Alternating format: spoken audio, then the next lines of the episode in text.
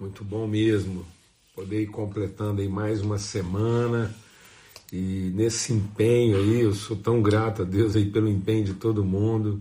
Os irmãos vão chegando aí nesse horário marcado aí pelo Senhor, né? Um tempo de realmente olhar para a nossa fé, olhar para nossas convicções e, e sermos lavados, né? sermos purificados, renovação do nosso entendimento, ver aí fortalezas sendo destruídas, né?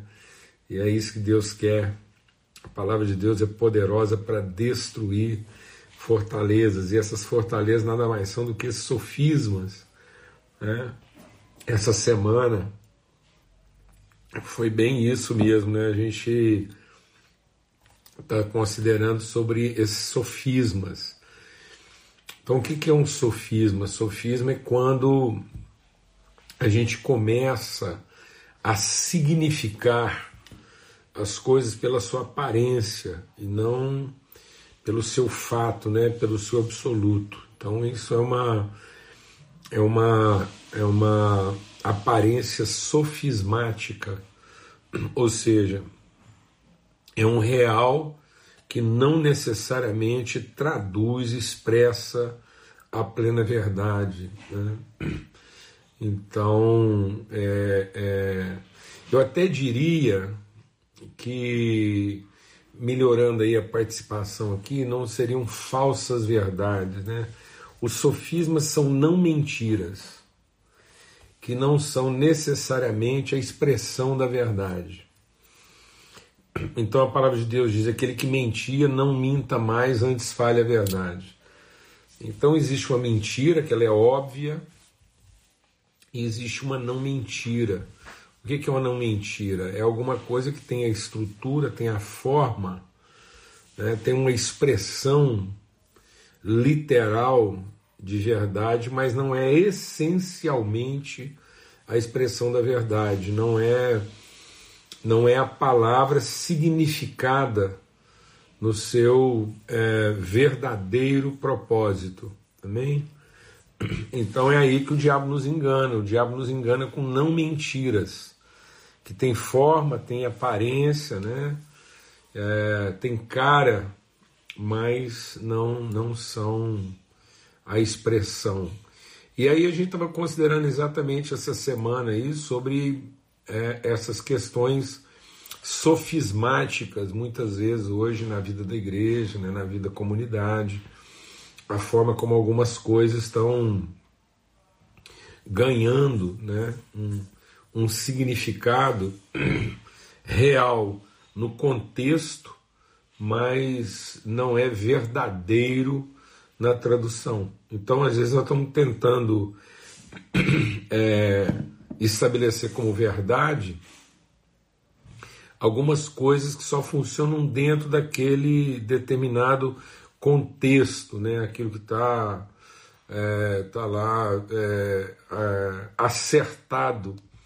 Então, lá para aqueles fariseus, né, para os príncipes dos sacerdotes, aquela forma litúrgica deles conduzirem a vida, aquela forma de preservação do templo, era sofismático, porque aquele templo era, um, era uma construção né, estabelecida, Deus é que estabeleceu a, a, o momento de construir, mas não era aquela a finalidade nem aquele o propósito. Amém? Vamos ter uma palavra de oração, é, colocar mesmo nossos corações diante de Deus para que haja uma, uma clareza, né? para que haja um, uma na comunhão o Espírito Santo possa mesmo iluminar os olhos do nosso entendimento e a gente conhecer mesmo as riquezas da nossa vocação em Cristo.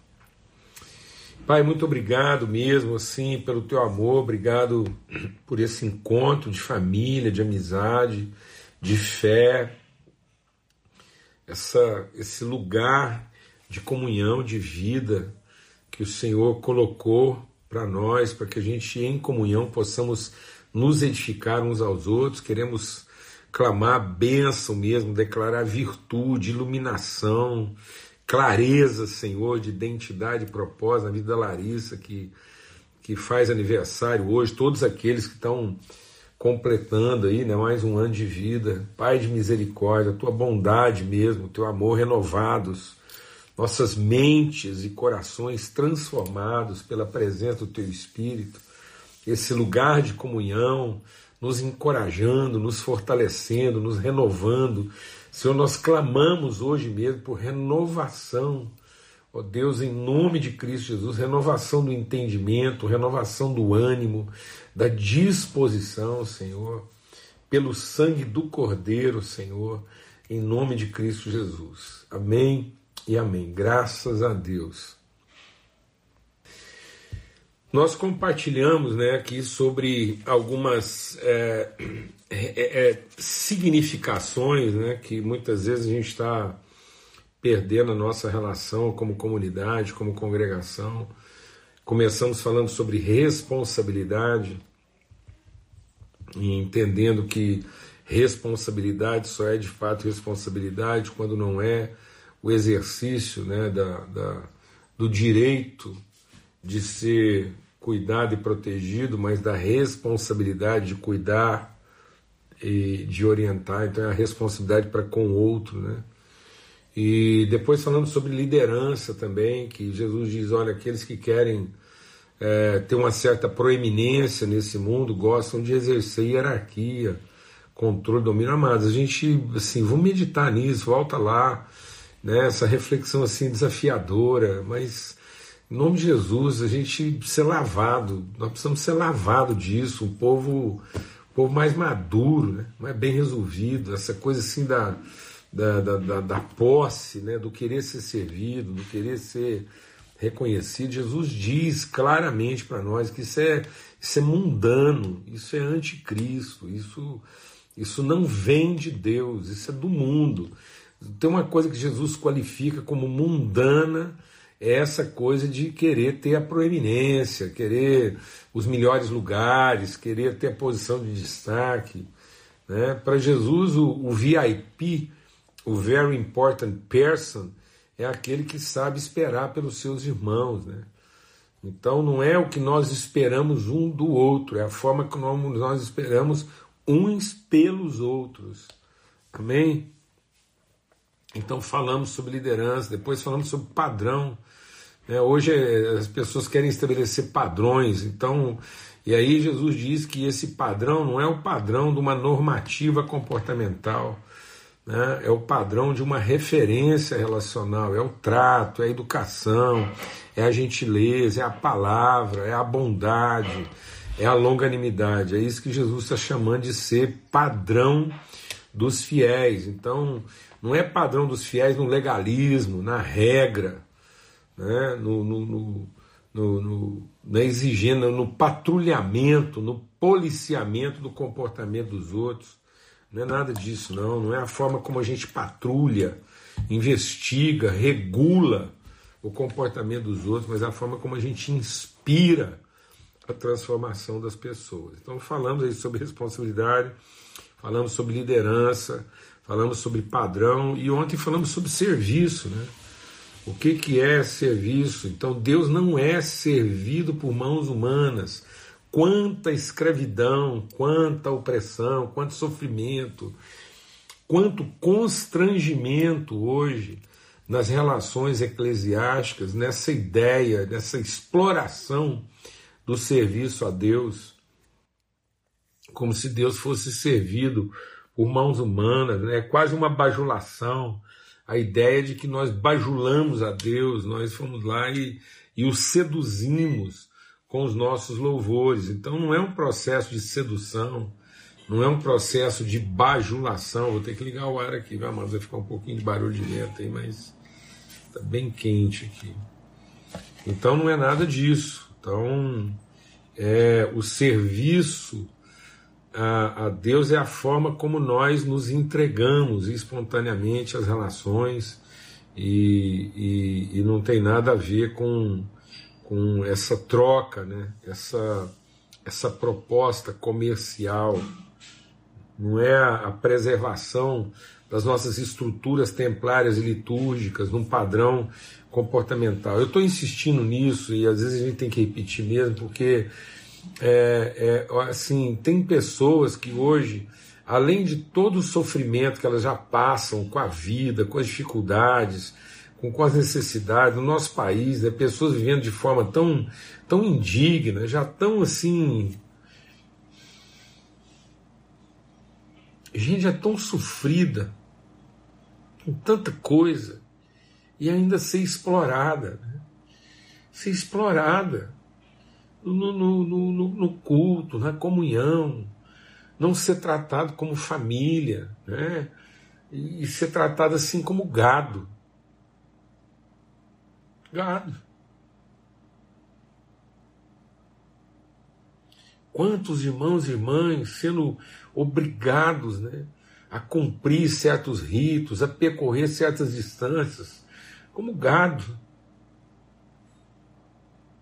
Então, assim, nome de Jesus, assim, é um apelo aqui a, a, essa, a essa quebra, a gente trabalhar de forma intensiva, de forma intencional, né, com intensidade e com intencionalidade, na destruição mesmo. A palavra de Deus diz que nossa palavra é poderosa em Deus para destruir essas fortalezas e não reedificá-las. Então nós não podemos reedificar o templo que Jesus veio para destruir. Jesus veio reconceituar o templo, tendo Deus outrora falado, agora nos fala. Então toda forma de fala antes de Cristo, ela era uma parábola, ela era uma figura pedagógica que apontava para a verdade no seu absoluto. Então ele, ele agora ele é a imagem. Então nós não temos mais a imagem templária, né, predial, litúrgica. Nós temos a imagem relacional, pessoal do Cristo corpo. Então Deus habita o corpo vivo de Cristo. Esse é o templo. É o templo da nossa relação, da nossa unidade de que adianta os templos hoje estão servindo para para sedimentar ainda mais, para corroborar ainda mais com a nossa ideia de facção, de direito, de território. Nós estamos reerguendo os muros de separação que Jesus veio destruir. A palavra de Deus diz lá, Paulo escrevendo claramente, ele destruiu os muros de separação. Então tá aí.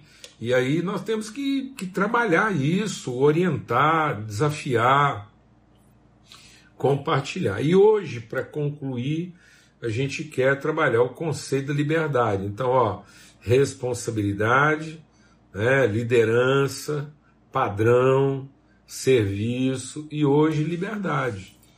A gente quer compartilhar um pouco sobre como essa questão da liberdade tem, tem se tornado também sofismática. Porque a palavra de Deus diz: onde está o Espírito do Senhor, aí há liberdade. Desculpa, mas não usem da liberdade para dar ocasião à carne.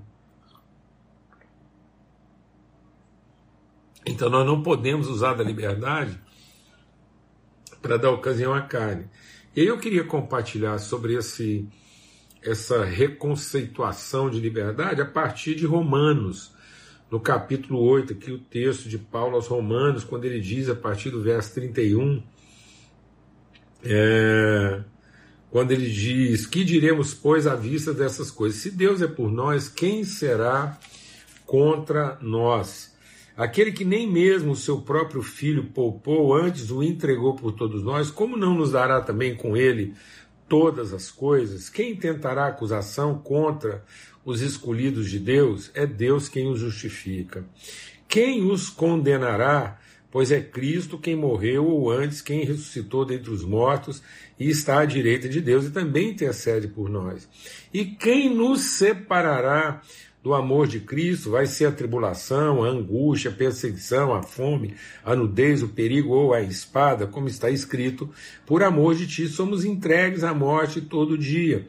Fomos reputados como ovelhas para o matador, mas em todas essas coisas somos mais do que vencedores, porque por, por meio daquele que nos amou, porque estou certo que nem morte, nem vida, nem anjo, nem principado, nem potestade, nem presente, nem porvir, nem altura, nem profundidade, nem alguma outra criatura poderá nos separar do amor de Deus que está em Cristo Jesus, nosso Senhor.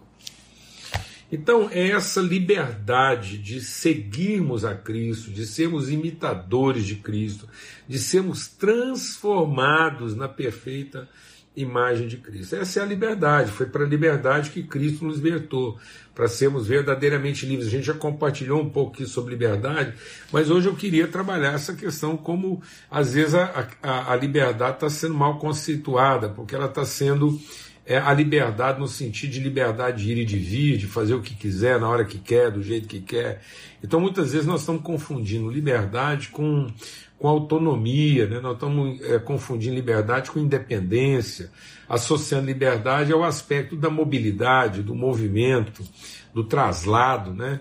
ou das, das atividades, pensando que o evangelho é para garantir a minha autonomia no exercício das minhas atividades ou na prática da minha mobilidade. E, na verdade, o que o texto está dizendo aqui é muito mais no sentido a liberdade na construção da pessoa para que eu possa alcançar estatura plena, para que eu possa atingir condição plena de pessoa.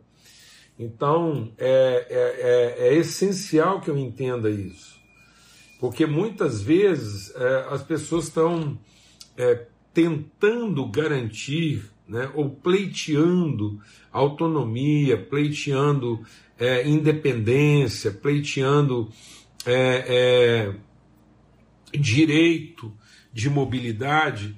E, na verdade, assim, o, o que Deus quer nos garantir é a liberdade da transformação, do entendimento, do exercício da consciência. Cristo, no cumprimento, Jesus, no cumprimento da sua vocação Cristo, Jesus, quando ele está cumprindo a sua vocação de se tornar o Cristo, de ser a perfeita imagem do Pai que o enviou. Então, quando ele é a imagem, ele está imobilizado, ele está pregado numa cruz. Então, ele está imobilizado, ele está cerceado né, da sua é, capacidade de ir e de vir. No entanto, a sua consciência está em plenitude de operação. É exatamente ali naquele momento em que ele está manietado, amarrado, preso, pregado. Então a palavra de Deus diz que ele foi pregado numa cruz é exatamente ele, ele veio para mostrar que a liberdade que Deus quer nos dar não é a liberdade do, do, do movimento em si, não é a liberdade dinâmica, né, mas é a liberdade orgânica da gente é, ser transformado para que haja luz na nossa vida. E aí ele usa três coisas aqui, ele vai falando de três coisas que podem impedir nossa liberdade. E ele fala que é, da acusação, da condenação e da separação. Então, muitas vezes, por conta da acusação, a gente está, é, é, é, sabe assim, às vezes a gente está querendo é, explicar o que não tem que ser explicado, não. Às vezes a gente gostaria de estar livre das acusações. E na verdade ele está dizendo assim: tá bom, quem é que vai nos acusar? E ele diz: quem nos acusará? Já que é Deus quem nos justifica. Então não é a ausência da acusação, é a improcedência dela. Aí é que está a liberdade, amado. A gente vai alcançar perfeita liberdade não é quando as pessoas pararem de nos acusar, não, de colocar dúvidas sobre o que nós estamos fazendo, as nossas intenções. A igreja agora entrou nessa paranoia de querer um ambiente assim favorável, de querer um ambiente do direito. Não, amados, a gente, a gente tem que entender que as acusações, as tentativas são improcedentes. É uma improcedência. Então, o nosso entendimento, a nossa, a, a nossa autoridade no exercício da liberdade tem que ser, inclusive, a liberdade da gente não ter que ficar se explicando, né? nem ter que ficar reivindicando direito. Então, a igreja será verdadeiramente livre, nós seremos o povo verdadeiramente livre na terra, quando a gente não tiver encanado em ter que reivindicar o direito, não, a gente exercer isso sim, entendendo que é improcedente, aqueles que estão tentando nos acusar estão fazendo uma coisa indevida, imprópria, porque nós fomos justificados por Deus, então a gente não tem que ficar se justificando. A liberdade não tem que ficar se justificando, não tem que ficar se explicando, né? Meu Deus, glória a Deus, amados, aleluia. que ambiente é esse? que a gente está aceitando, a gente está aceitando um ambiente assim que a gente tem que ficar aí carregando, né? Carregando currículo, carregando explicações. Não. Tem. Amados, isso improcede. Isso, você tem que carregar um currículo só quando você estiver pleiteando assim, uma, uma, um, um, uma atividade profissional, né? uma, um cargo mas não, mas. Não, isso é. Isso é... Aliás, você está falando aí, é, a Rafaela está falando aí do livro O Sermão do Martin Lloyd Jones. Seguinte, ele não é bom só sobre direito, né? ele é bom sobre tudo. Então você vai lá e lê esse material aí, ele faz uma, ele faz um, uma dissertação detalhada do Sermão do Monte lá, Martin Lloyd Jones. Tem ele em inglês, espanhol, português. Vê se você consegue aí, fantástico. Enfim, outro aspecto da liberdade é que a gente não tem que ficar se justificando e, contra as acusações, aí ele fala de um outro aspecto. Então, às vezes, as pessoas vão passar do nível da acusação para o nível da condenação. Então, primeiro as pessoas levantam suspeitas. Depois elas levantam é, barreiras, impedimentos, né? Ela, ela, elas começam a, a, a desqualificar. Então, primeiro ela, ela, elas levantam suspeitas sobre o que a gente está fazendo, e depois elas querem desqualificar o que a gente está fazendo. E, e aí ele está falando: olha, quem nos condenará? Pois é Cristo quem morreu antes quem ressuscitou dentre os mortos, está à direita de Deus e também intercede por nós. Então, a gente, a gente não tem que ficar justificando nossa vocação e nem temos que ficar é, é, é, dando né, é, explicações então a gente não tem que justificar nem tem que ficar dando explicações. Amados, o nosso papel é ensinar e não se explicar. Então nós não temos que nos explicar. Ele está dizendo aqui, é Ele quem intercede por nós. É Ele que, é Ele que se apresenta como nosso advogado. Então, é isso aí mesmo. É, o Vilmar falou. Os amigos não precisam de explicação e para os inimigos não adianta tentar explicar. Vilmar, falar nisso, um abração, meu querido. Saudade de você. Você é um cara querido demais, a honra e o afeto que você dedica para nossa casa aqui é sempre renovador, viu? Um abração mesmo aí para você, para toda a sua casa. Então, e por último, ele fala então, ele fala que ninguém pode nos é, acusar, ninguém pode nos condenar e ninguém pode nos impedir, não pode nos separar. Então as pessoas começam é, é, levantando dúvidas, depois elas querem desqualificar e depois elas querem impedir. E ele está dizendo: quem nos impedirá? Quem nos separará? E aí ele está falando de separar, não é de Deus se separar de nós, é a gente não aceitar ser separado dele. Então a gente não aceita ser separado daquilo que é a nossa vocação.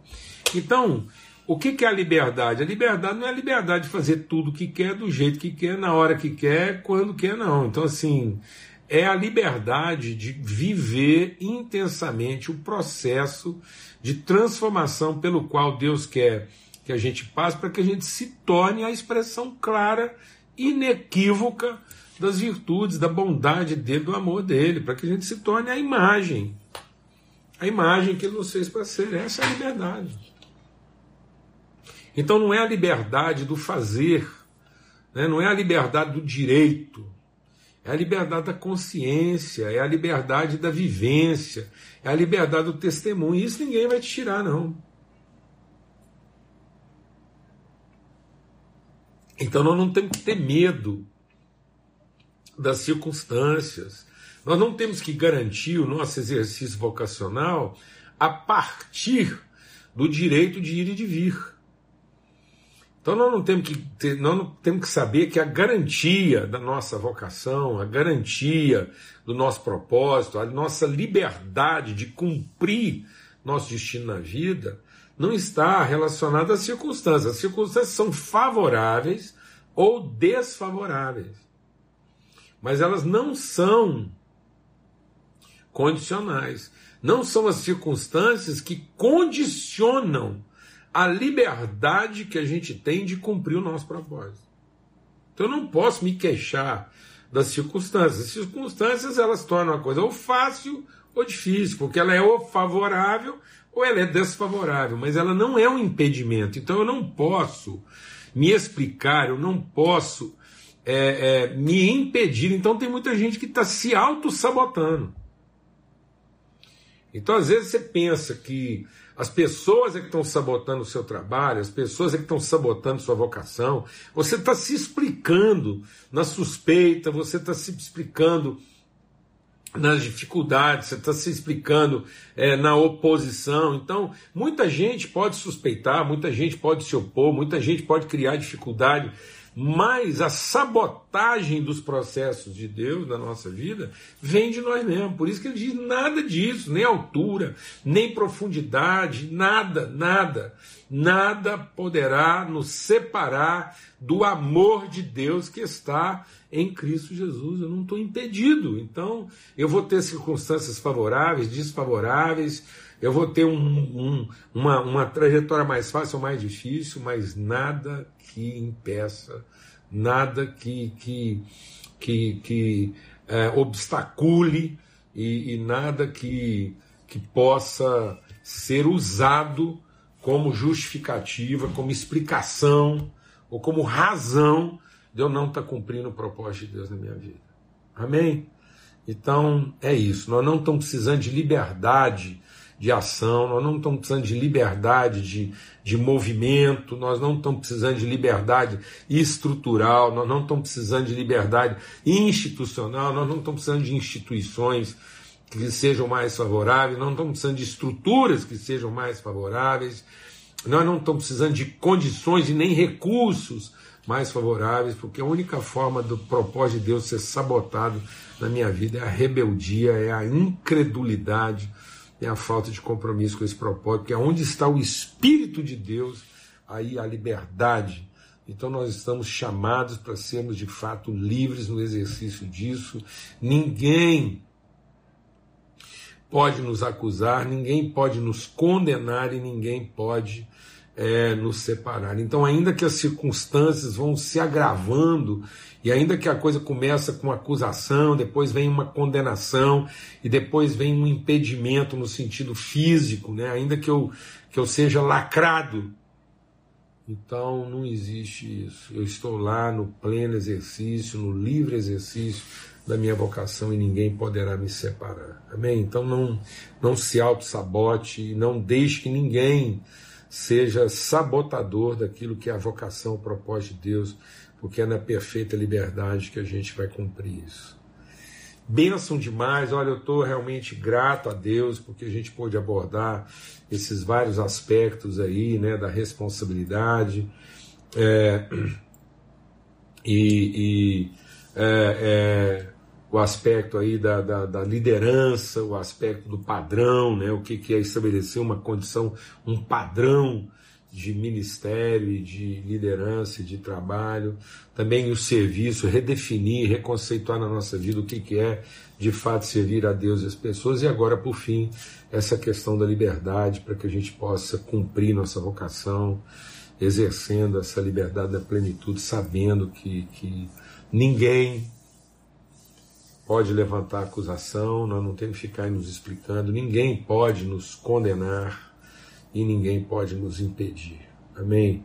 Em nome de Cristo Jesus, o Senhor, é nessa perfeita e plena liberdade que nós seguimos. Se Deus quiser, domingo, 8 horas da manhã, uma semana de primeira não começa na segunda e a gente está junto aí, tá ok?